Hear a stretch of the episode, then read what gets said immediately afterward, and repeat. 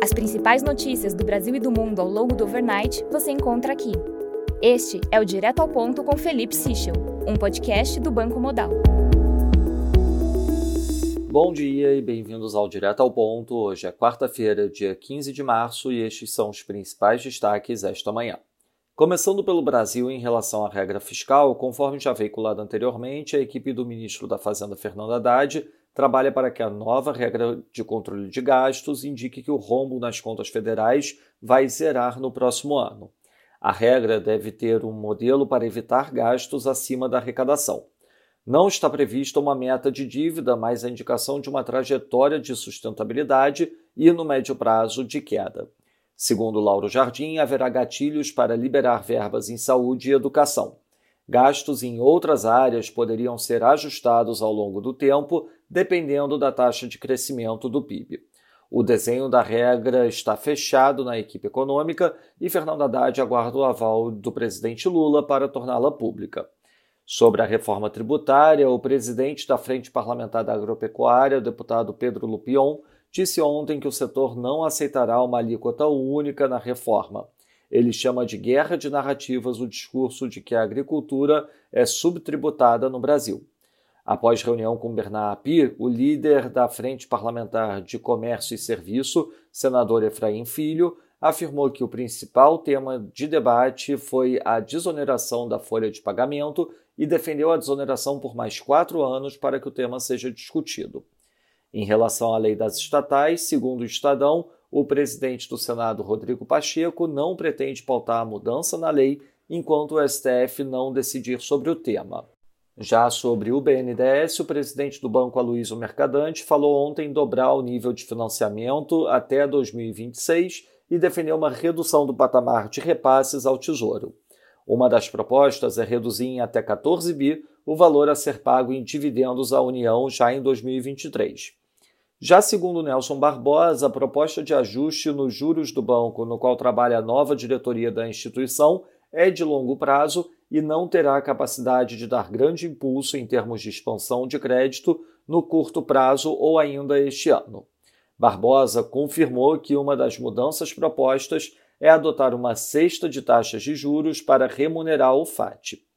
Em relação à articulação, segundo o Estadão, a bancada do PSD no Senado se reuniu com ministros do partido que estão no governo para reclamar da falta de espaço em cargos de segundo escalão.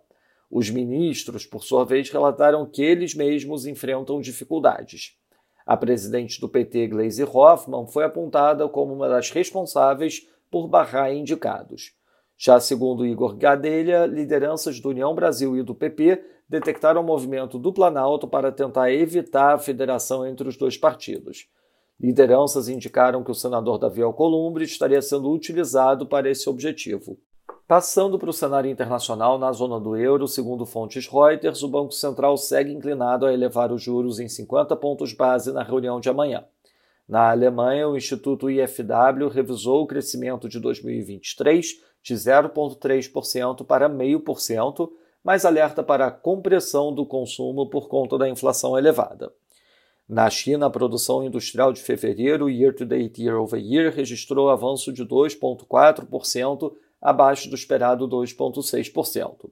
Já as vendas do varejo, na mesma métrica, avançaram 3,5% em linha com o esperado e Fixed Asset Investments avançaram 5,5%, acima do esperado 4,5%. O representante da Agência Nacional de Estatística afirmou que a economia dá sinais de estabilidade e recuperação, mas que fundamentos ainda não são sólidos. A MLF de um ano ficou inalterada em 2,75%, com injeção líquida de 281 bi de yuan. Sobre o petróleo, o ministro saudita de Energia afirmou que o OPEC+, será aderente às metas de corte de produção até o final de 2023.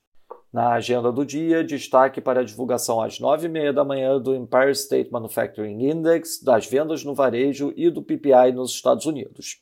Durante o overnight, teremos a divulgação do PIB da Nova Zelândia e da taxa de desemprego da Austrália.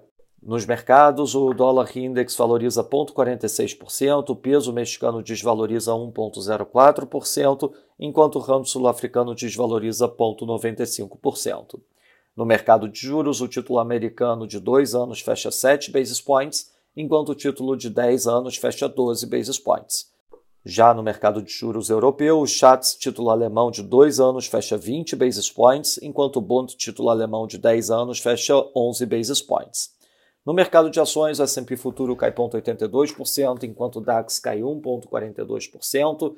Já no mercado de commodities, o WTI avança 0,70%, enquanto o Brent avança 0,71% a 78 dólares o barril. Essas foram as principais notícias do overnight. Um bom dia a todos. Até o nosso próximo podcast direto ao ponto do Banco Modal amanhã.